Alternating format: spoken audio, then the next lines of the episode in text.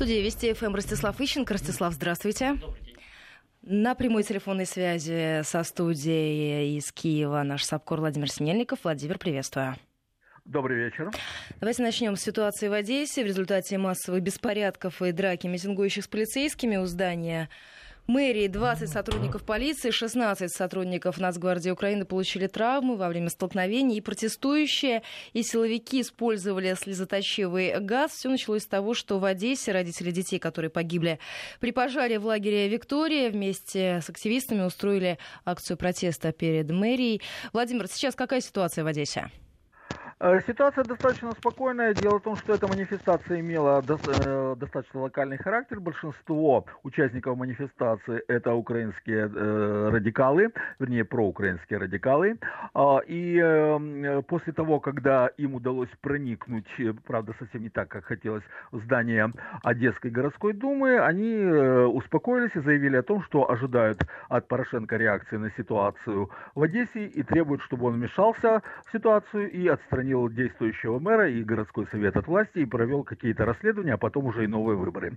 Собственно говоря, если говорить о том, что произошло в Одессе, э, то это очередной пример того, что украинские так называемые радикалы на самом деле выполняют функцию штурмовых отрядов э, по указанию властей. То есть они выполняют официальные неуказания и доби... Э, официальные указания добиваются официальных целей неофициальными методами. Совершенно очевидно, что трагедия в детском лагере Виктория будет, будет использована ими для того, чтобы добиться отставки оппозиционного мэра Геннадия Труханова, и мы видим сейчас реализацию этого плана. То есть, воспользовавшись этой трагедией, причем она так хорошо произошла, что возникает вопрос, а кто ее организовал, чтобы она так удачно... Владимир, но ведь звучали и версии поджога.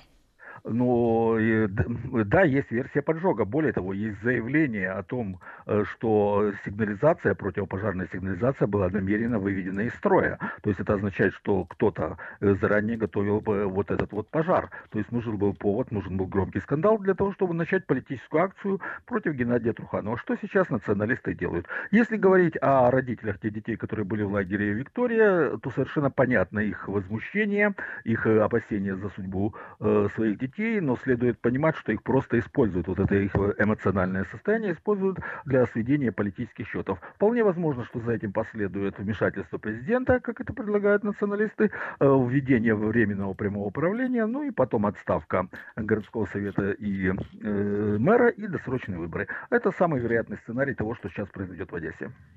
Ростислав, а ваше мнение, что происходит в Одессе? Вообще-то в Одессе может происходить все что угодно, в том числе там и какая-нибудь мелкая борьба местных контрабандистских кланов, но я думаю, что все-таки это непосредственно связано с последними событиями в украинской политике. И не только с последними, а с борьбой за Одессу, которая ведется с 2014 года. Смотрите, когда э, была провокация Э, закончившаяся гибелью полусотни людей в э, Доме профсоюзов в Одессе в 2014 году. Эта провокация была использована Коломойским для того, чтобы установить свой контроль над Одессой. Туда зашел губернатор Коломойского. В тот момент э, Игорь Валерьевич практически сформировал на территории Украины крупнейшее удельное княжество. Он контролировал Днепропетровскую, Запорожскую, Одесскую область, часть Донецкой области и э, уже протягивал жадные ручонки к области Харьковской. Значит, ну, ключевым, э, ключевой во всей этой цепочке была Одесса, потому что это морской порт, который обеспечивает, крупнейший морской порт Украины, который обеспечивает основной экспортный товаропоток. Следовательно, кто владеет Одессой, тот контролирует экспорт и может, как в свое время хазарский каганат, собирать потихонечку дань со всех остальных. Ну, хочешь ты что-то вести, а причал занят, но можем освободить. Специально для себя, лично. Потом в процессе долгой упорной борьбы Порошенко выбил оттуда Коломойского. Губернатором тогда был назначен Саакашвили. Но э, у Саакашвили возник конфликт с местными одесскими элитами, которых, собственно, и представляет и представлял тогда мэр Труханов. И э, по сути дела, выжив Саакашвили из Одессы, местные элиты установили над ней контроль. Причем поскольку Саакашвили попытался играть в самостоятельную игру, то, соответственно, местные одесские элиты протянули руку Порошенко, и таким образом значит, влияние, преобладающее в Одессе, с опорой, естественно, на местные элиты, получил Порошенко. Ну, то есть центральная власть опиралась на местных баронов, уроженцев Одессы. Э, и вот сейчас вдруг ни с того ни с сего загорается, причем с серьезным подозрением, что там был поджог, э, загорается вот этот детский лагерь. Значит, претензии определяются к мэру Труханову. Э, и, кроме всего прочего, делается черный пиар Порошенко, который этот лагерь открывал совсем недавно. Ну, вы понимаете, что Порошенко перерезает на Украине все те ленточки, которые не успевает перерезать Гройсман. Значит, поэтому он много чего там наоткрывал. Значит, но, соответственно, вот идет связка «погибли дети», Порошенко виноват и Труханов виноват тут же националисты, которые в основном находятся на содержании Коломойского, особенно одесские нацики, которые там серьезной собственной базы не имеют, устраивают вот этот вот штурм мэрии и требуют от Порошенко убрать Труханова. Ставят таким образом Петра Алексеевича в ситуацию, когда если он будет его защищать, то, соответственно, он получит кстати, негативный пиар. Вот дети погибли, а Порошенко не принимает ни, никаких мер. Да. Значит, а если он выступит против Турхана, он потеряет поддержку одесских элит. Э, значит, потому что это их человек. И если Порошенко втянется в эту борьбу, то он и одесские, одесские местные элиты будут просто друг друга ослаблять. И не надо забывать, что Саакашвили сейчас гастролирует по стране, но в свою родную Одессу он которую, которую он сделал почти Грузией, он таки пока не заехал. Значит, потому что он совершенно резонно предполагает, что местные власти в Одессе будут принимать его совсем не так радушно, как во Львове. И не будут писать, э, не будет писать Одесский облсовет письмо Порошенко в поддержку Саакашвили, как это написал Ивано-Франковский облсовет.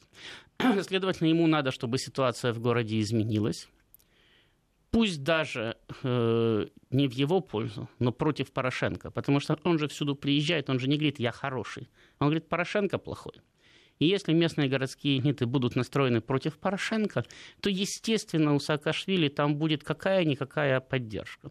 То есть, ну, организуют они ему массовку и дадут постоять где-нибудь там на, на площади поговорить. То есть, с моей точки зрения, это элемент большой кстати, украинской политической игры, элемент вот этого вот э, ползучего переворота, который вначале пытались организовать в виде Блицкрига, где Саакашвили удалось чуть-чуть спрыгнуть чтобы не послужить вначале тараном, а потом отработанным материалом, о чем мы вчера говорили, значит, и затянуть этот процесс. Да? И вот сейчас, когда процесс перешел в позиционную фазу, идет борьба за регионы, идет борьба за улучшение своей позиции, идет борьба за ослабление позиции соперника, ну а работают привычными способами. 50 погибших в Доме профсоюзов, или там официально 48, да, там, сейчас три, по-моему, ребенка погибших. Это для этих ребят, э, в общем-то, вообще ничто. У них э, в гражданской войне уже погибли десятки тысяч. И как-то это их особенно не беспокоит. У них же счет остановился погибшим в 2014 году. Как объявили в ноябре 2014 года, что 10 тысяч погибли в АТО. Так до сих пор 10 тысяч погибли. Ну, то есть каждый день отчитывается о новых трупах, но цифра не растет больше. Вот. Поэтому, с моей точки зрения, это еще только сказать, неприятное, но начало, потому что э, дальше цена вопроса будет возрастать, а, соответственно, и в инструментах будут стесняться все меньше и меньше. Владимир, скажите, в этой ситуации Порошенко сможет отмолчаться или нет? А Порошенко, а зачем ему молчать? Ему как раз очень удобно сейчас вести свое прямое правление. Вы же посмотрите, как разыгрывается ситуация. Требует от Порошенко, чтобы он, он вел свое прямое правление. А такое, точно такое же правление, какое он уже вел э, в Донецкой и Луганской областях, на тех частях, которые контролирует Украина. Э, там у него даже не было законного основания для введения военного положения. А тут, пожалуйста, военное положение, точнее, чрезвычайное положение, причем на законных основаниях, есть повод для вмешательства. То есть я считаю, что эта ситуация абсолютно абсолютно выгодно Порошенко и разыгрывается как раз в пользу Порошенко. А, я думаю, что мы сейчас после того, когда позиции Порошенко очень сильно укрепились э, после визита в Нью-Йорк, э, где он получил совершенно явную и четкую поддержку от Соединенных Штатов, он еще более ужесточит, э, перейдет еще к более жестким методам установления своей диктатуры. Пока что он ее устанавливает достаточно мягко и скрытно, но она станет еще более жесткой и открытой. И в этой ситуации установить прямой контроль над Одессой, ключевым регионом Украины, ему прямая выгода, и он в этой, в этой ситуации постарается вмешаться и, естественно, в свою, исключительно в свою пользу. Ростислав, вы согласны, то, что позиции Порошенко укрепились после возможного выделения Украине 500 миллионов долларов и поддержку на оборону? Нет, э, не согласен, потому что позиции Порошенко укрепились бы в том случае, если бы он получил ну, кстати, у него встреча еще будет, поэтому пока что нам, кстати, рано говорить, чем закончился визит в Нью-Йорк. Но его позиции могут укрепиться, если он получит явную, недвусмысленную поддержку президента Соединенных Штатов. Если сказать, будет продемонстрирована продолжительная встреча, ну хотя бы полчаса, потому что для Украины полчаса это много. Э, значит, если они хотя бы что-то скажут, хотя бы по какому-то одному, пусть второстепенному пункту договорятся. То есть, если Трамп продемонстрирует, что да, Соединенные Штаты продолжают ставить на Порошенко, тогда на это посмотрят э, посмотрит украинская элита, и все, кто еще не замазался сильно сказать, в этом э, полумятеже, значит, Саакашвили или ползучем мятеже, значит, э, они все кстати, в очередной раз присягнут или переприсягнут кстати, Порошенко и будут ждать кстати, следующего удобного случая. Но пока что ну, Сенат проголосовал за выделение 500 миллионов долларов, еще даже не выделили. То есть еще э, должно быть согласование с Конгрессом, опять-таки мы об этом говорили вчера, еще должна быть подпись Трампа, но даже они их выделят. Это, как показывает практика, Э, подобного пиара хватает э, ровно на там, один-полтора дня. И для того, чтобы заниматься подобным пиаром, Порошенко, в общем-то, даже не надо, чтобы какие-то деньги выделялись. Там, как только приезжает миссия МВФ, на Украине сразу же начинают говорить, о, все, там самое, тут миллиард, полтора, два уже привезли, сейчас будут раздавать. Значит, э, народ же, как воспринимает, по телевизору слышали, что там кто-то миллиард очередной дал. А там дал, не дал, привез, увез. Это уже потом дело десятое. Кто там это особенно там проверяет и выясняет. Значит, люди просто э, телевизор посмотрели, там что-то там поняли, не поняли. Ну и все, они постоянно слышат, какие-то деньги кто-то дал. Значит, и 500 миллионов, там 600 миллионов, миллиардов э, с этим европейским кредитом да, на подспорье Украине которые обещали не давать, если не разморозят э, э, разрешение на экспорт леса кругляка носятся как списанные торбы уже практически год. Каждый месяц после очередных переговоров говорят, Европейский Союз выделил вот, Украине... Вот, вот, вот. Выделил, выделил а Украине... Выделил. Я говорю, каждый месяц Европейский Союз выделил Украине 600 миллионов долларов. Значит, когда приезжает миссия МВФ, говорят, э, ожидается очередной транш кредита уже в следующем месяце там, вначале в полтора, сейчас уже в 1,7, то есть ну, почти в 2 миллиарда долларов. Значит, и не забывают напоминать, что всего-то МВФ там обещал 15,5, до этого 17,5, а сейчас 15,5 миллиардов долларов. Но я говорю, э, обычный человек, представьте себе там домохозяйку, там, не знаю, там, какой-нибудь водителя троллейбуса, который просто где-то услышал там или просто по телевизору новости смотрел, и вот он там слышит там 15 миллиардов, миллиард, МВФ, Евросоюз, Со... Соединенные Штаты, но все время кто-то что-то дает. Он же потом не изучает глубоко эту проблему, да, не выясняет, э, э, сколько дали, дали ли вообще, дадут ли послезавтра там, и так далее. А как отдавать, да, когда отдавать? Но этим, этим вопросом вообще никто не занимается, потому что э, до сих пор многие люди на Украине считают, что кредиты это подарки. То, то есть, это, это безвозмездно, то есть да, даром? Да, это дали для того, чтобы люди просто жили хорошо, как в Европе. И к власти у них претензии в основном заключаются в том, что деньги-то дали, а почему народу-то не раздали? Где же они? Вот, поэтому э, все, что там сейчас пока что произошло, ровным счетом ничего Порошенко не дает. Он мог для того, чтобы рассказать все это и в Соединенные Штаты, то не ездить.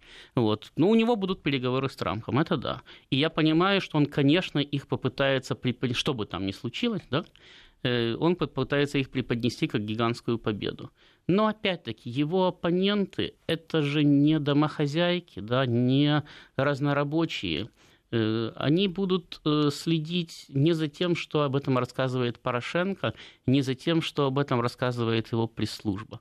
Они будут следить за хронометражом, они будут следить за пресс-подходом, они будут смотреть, что сказал Трамп, и они будут по своим каналам в Соединенных Штатах получать информацию о том, что произошло во время встречи, и постараются получить эту информацию до последней запятой. Из этого сделают соответствующие выводы. Я, честно говоря, думаю, что ничего там серьезно не поменяется, потому что Соединенные Штаты уже э, заняли позицию по принципу Сами разбирайтесь, кто из вас хороший, кто из вас плохой. Когда разберетесь, тогда будем работать с тем, кто останется. Вот. Ну, то есть это будет, скорее всего, риторика прошлой да, встречи. есть, Несколько есть, минут ли, да, мы поддерживаем, вряд ли, вряд ли, да, вряд ли, вряд ли они будут эту позицию менять. Но у нас есть один момент, который действительно Порошенко может м, помочь если он сумеет его грамотно использовать, в чем я лично сомневаюсь. Э, когда самоотношения только перетолкнули через границу, вот эта вот группировка Тимошенко-Коломойского, которая все это, кстати, организовывала и которая пыталась сделать его знаменем мятежа, чтобы крыться в его тени, э, Значит, они явно делали ставку на Блицкрик. Они действительно, вот они его там дотолкали до, до объявления, что 19 числа идем блокировать Раду там, и так далее. И вот она неделя, к концу недели, значит, мы должны прийти в Киев и все захватить. Значит, как я уже говорил вчера, Саакашвили успел понять, да, куда его толкают. И э, как человек достаточно опытный, да, державшийся за власть зубами в Грузии э, почти 10 лет, он сообразил, что как только слетит Порошенко, выбросят его. Ему надо время. Ему надо время для того, чтобы создать свою собственную базу. Он понимает, что те олигархические группировки, которые его сейчас поддерживают, они никуда не денутся они все равно будут воевать с Порошенко и завтра, и послезавтра, и через месяц. И если год Порошенко просит в своем кресле, и через год они с ним будут воевать, и он им все равно будет нужен. Но если он укрепит свои позиции, то он сможет делать заявку на участие в украинской власти, а после участия и на борьбу, как все они борются за абсолютную власть на Украине. Он начал затягивать процесс. И э, пока что ему действительно удалось этот процесс затянуть. Они еще будут бороться за то, чтобы опять его подтолкнуть, активизировать, но пока что удалось. И это значит, что паузу получил и Порошенко. Порошенко получил паузу, а следовательно он получил пространство для маневра. У него есть время для заключения ситуативных союзов, для работы с умеренными, которые тоже боятся прихода к власти э, Тимошенко, Коломойского, ну, людей Коломойского, да, которые собирались у Пинчука на вот его ялтинской стратегии 14 числа и пытались там как-то сорганизоваться в, немощную могучую кучку, но не сорганизовались там и так далее. То есть если Порошенко сможет толково использовать это время, он, безусловно, сможет укрепить свои позиции. Ну, смотрите, в это время он говорит, призывает э, Совет Безопасности ООН развернуть миротворческую миссию в Донбассе. Чем быстрее, тем лучше. Это цитата. Я хочу вновь повторить просьбу в адрес Совета развернуть миротворцев на Донбассе. Чем быстрее, тем лучше. Зачем нужна эта спешка? Он хочет в очередной раз, мы уже слышали это буквально накануне, показать, что он президент мира. Нет, послушайте, но только что Украина э, ну, Украина дело десятое, важно, Соединенные Штаты отказались поддерживать российскую резолюцию о введении миротворцев. Значит, э, понятно, что резолюция, которая будет внесена, если будет внесена Украиной, не будет поддержана Россией. То есть ясно, что это тупик. Это, знаете, с тем же успехом я вас э, могу призывать хоть каждый день самое в этой студии после окончания эфира сходить в ресторан, а после этого быстро, не, не прощаясь, выскакивать, значит, убегать, и на следующий день опять говорить, как-то у нас в прошлый раз Ольга, не, не получилось. получилось. Давайте сегодня. Вот то же самое делает Порошенко в ООН. Ну что, у нас сейчас получится. Мы уходим на новости середины часа, а затем продолжим. 18.34 в Москве. Мы возвращаемся в программу «Киевский тупик». Ростислав Ищенко в студии Вести ФМ на прямой телефонной связи. Со студией наш украинский САПКОР Владимир Синельников. Ну вот еще сообщения, которые приходят. Порошенко заявил о том, что Украине пришло время опереться на миротворческое плечо ООН. Э, он считает, что э, миротворческая миссия должна способствовать восстановлению суверенитета Украины, а не замораживанию конфликта. При этом э, Генсек ООН уже заявил о том, что миротворческие операции ООН не должны заменять политического урегулирования процессов. Вот такое ощущение, что Порошенко этого не слышал. Ну, понимаете, слышал Порошенко, не слышал Порошенко. Ведь э, Порошенко же говорит о том, что ему надо. И здесь, кстати, мы его упрекать не можем. То есть мы можем кстати, считать, э, справедливо, кстати, считать преступным киевский режим. Мы можем считать не очень адекватным президентом Порошенко. нам могут не нравиться любые их действия, но в данной ситуации он пытается пробить да, то, что надо ему. Другое дело, что пробить это практически невозможно, потому что если вдруг, да, э, то есть если бы вдруг случилось такое, э, что Украина бы написала бы какую-нибудь резолюцию о миротворцах, а Россия бы ее поддержала, я бы на месте Порошенко срочно отозвал бы резолюцию на всякий случай, там, а то мало ли чего. Вот. Э, э, поэтому Порошенко необходимо э, две вещи.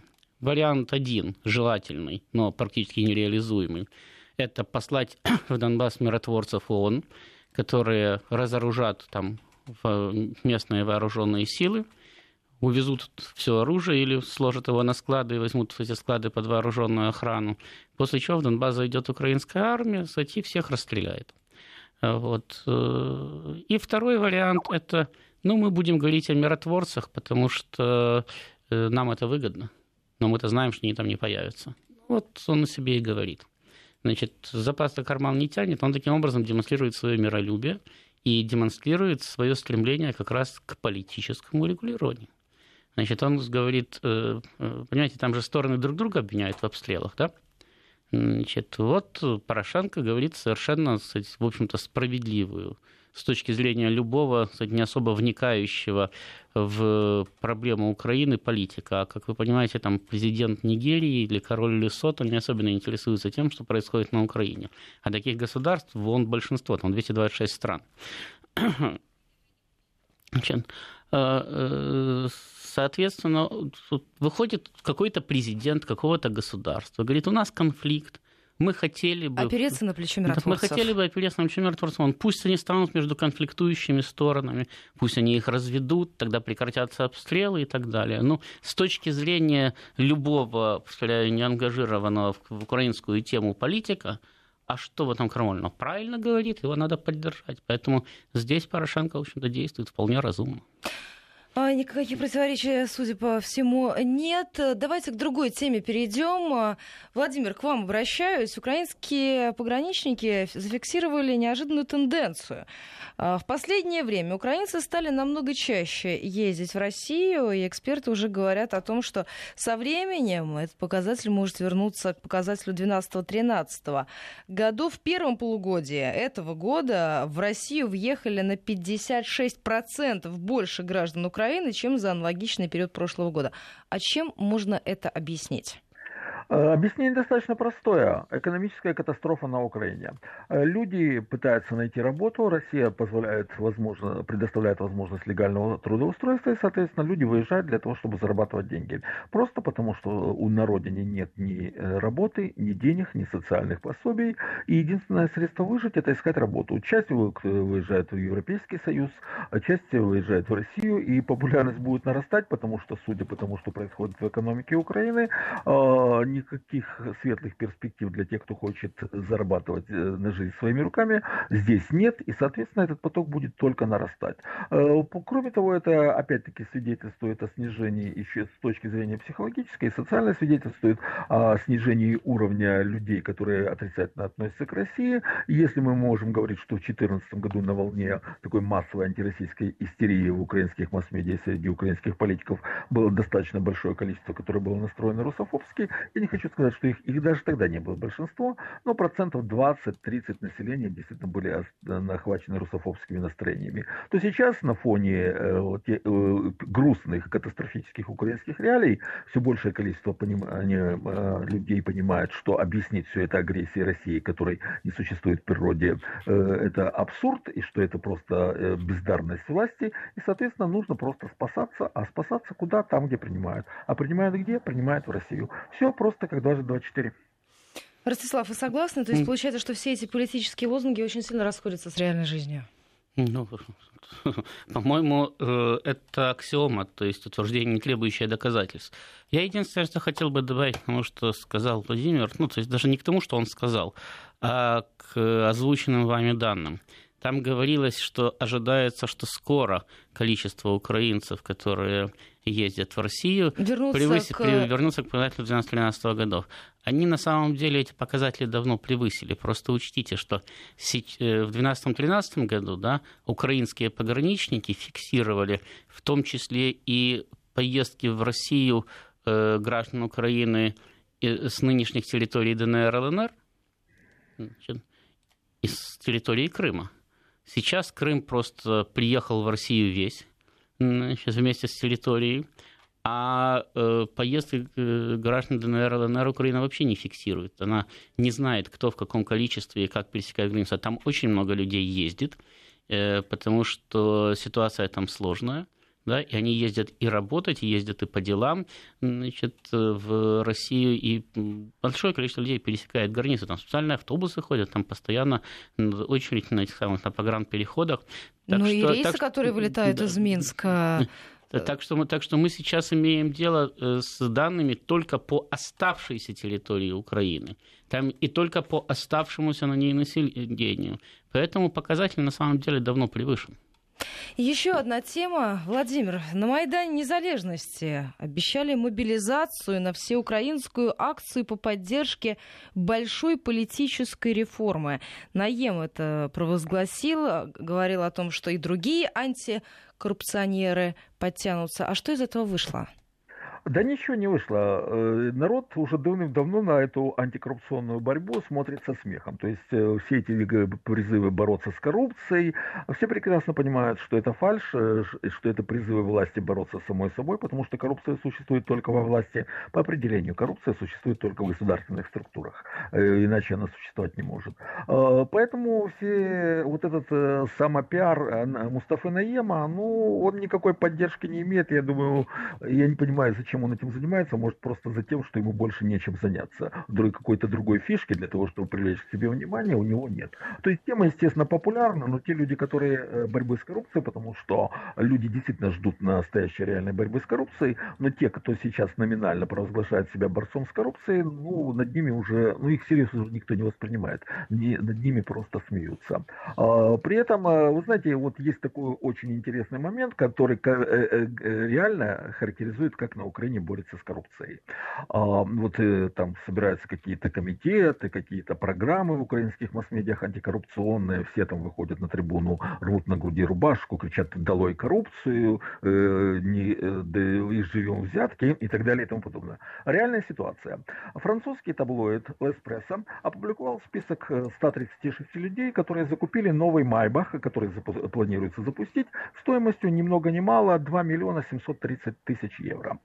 Среди э, тех, кто э, уже проплатил за этот майбах, то есть там сначала собираются деньги, потом выпускается, с доста- и э, пунктом доставки назвал Стамбул, э, жена э, супруги министра инфраструктуры и транспорта Владимира Миляна, некая Светлана Белза. Э, а возникает вопрос, э, ну ясно, что покупался этот Майбах не на последние деньги, там не голодали, не складывали каждую копеечку, не сидели на хлебе и воде. Откуда такие деньги? Украинские масс-медиа молчат. Вот вы просто зайдите в То есть никто вообще этим вопросом не задается? Э, в двух, я видел информацию только в двух интернет-изданиях. Почему никто? Владимир задается? Я задаюсь вопросом, совершенно. Но я практически единственный, кто на Украине задается этим вопросом. Где Национальное антикоррупционное бюро Украины? Где Комитет э, Национальное агентство противодействия э, коррупции? Где специализированная антикоррупционная прокуратура в составе Генеральной прокуратуры Украины? Где все вот эти обличители про коррупцию? Коррупции э, на, на всяких общественных форумах. Молчание глухое. Вот вам реальная борьба с коррупцией.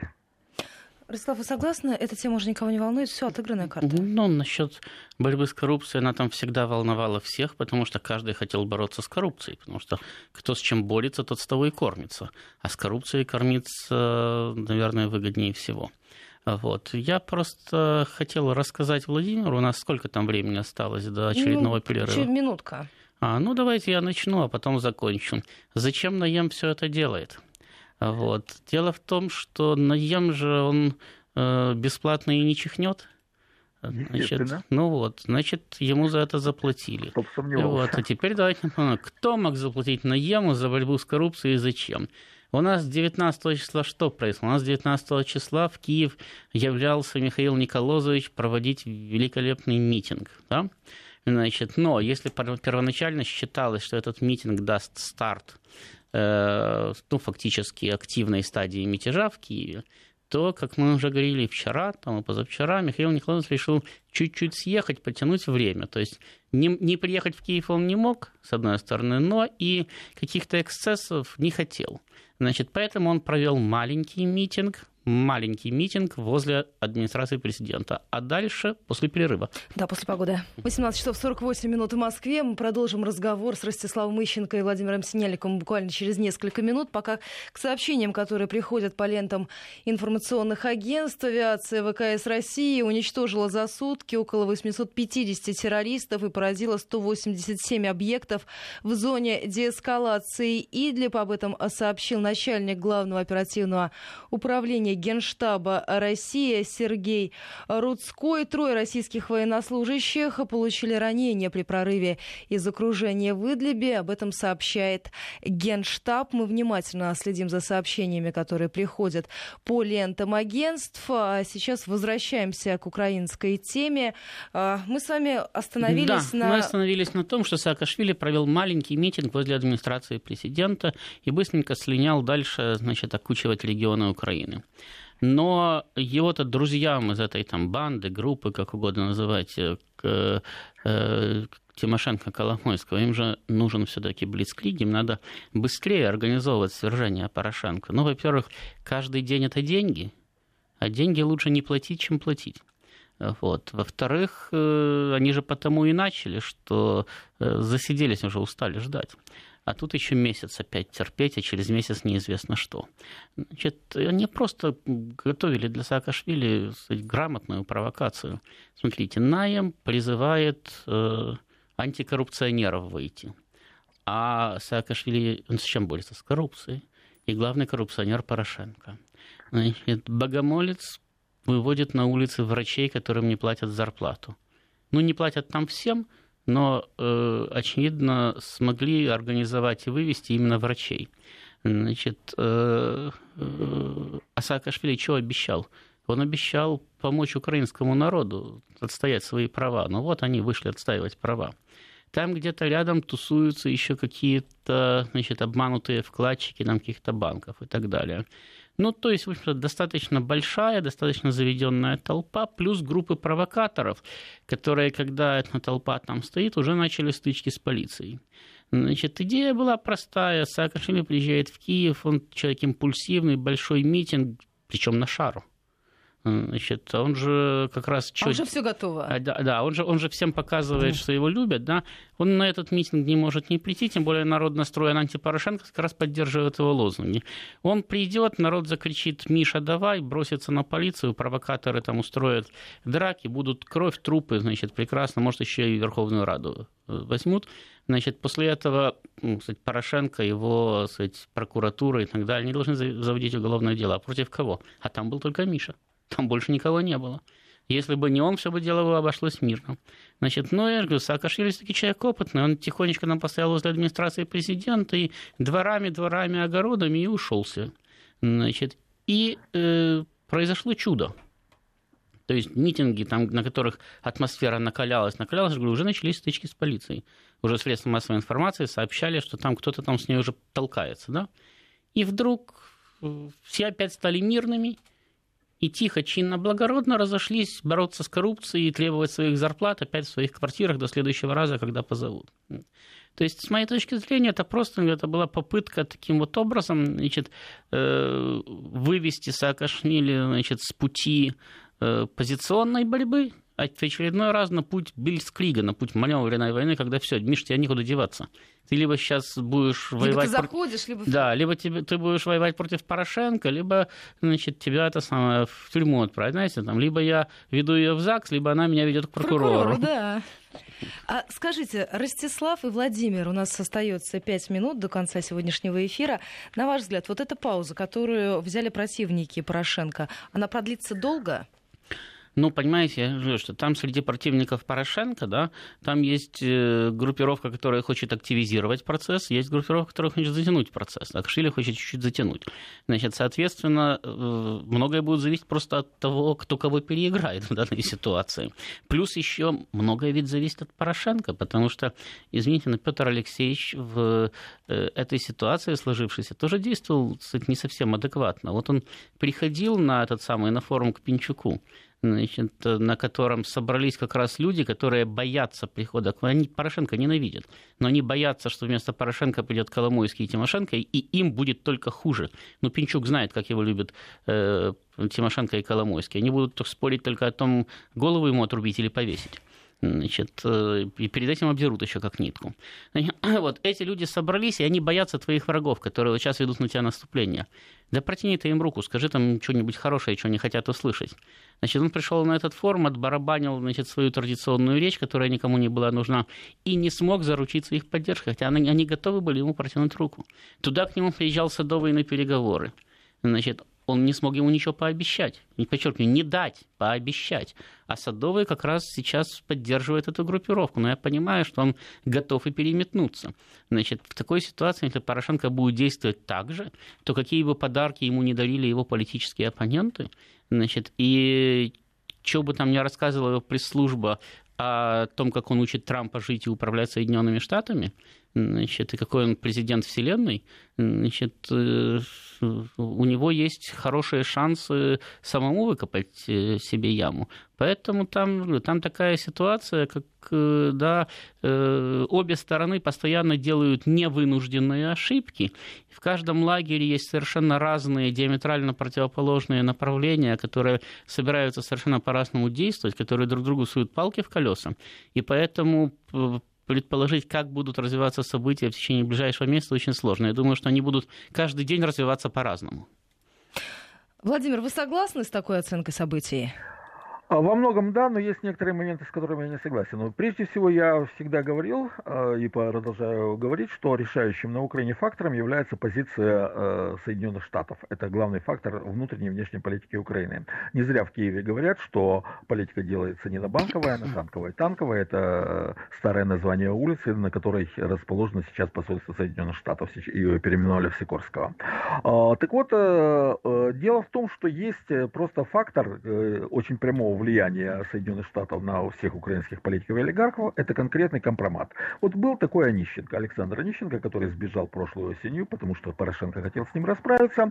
Он сбежал не просто так, он сбежал с огромными чемоданами компромата, которые он передал Соединенным Штатам. Соединенным Штатам невыгодно выбрасывать этот компромат наружу с тем, чтобы убрали скомпрометированных и коррумпированных политиков. Им выгодно шантажировать э, украинских политиков. То есть, или ты будешь делать все, что мы скажем, или мы выбросим на тебя компромат, как это, например, например, было в 2002 году с Кучмой, который пытался э, а, а, увильнуть от участия в войне против Ирака, когда на него выбросили компроматы с записью майора Мельниченко э, по якобы контрабандной продаже Ираку ракетных, э, противоракетных комплексов «Кольчуга».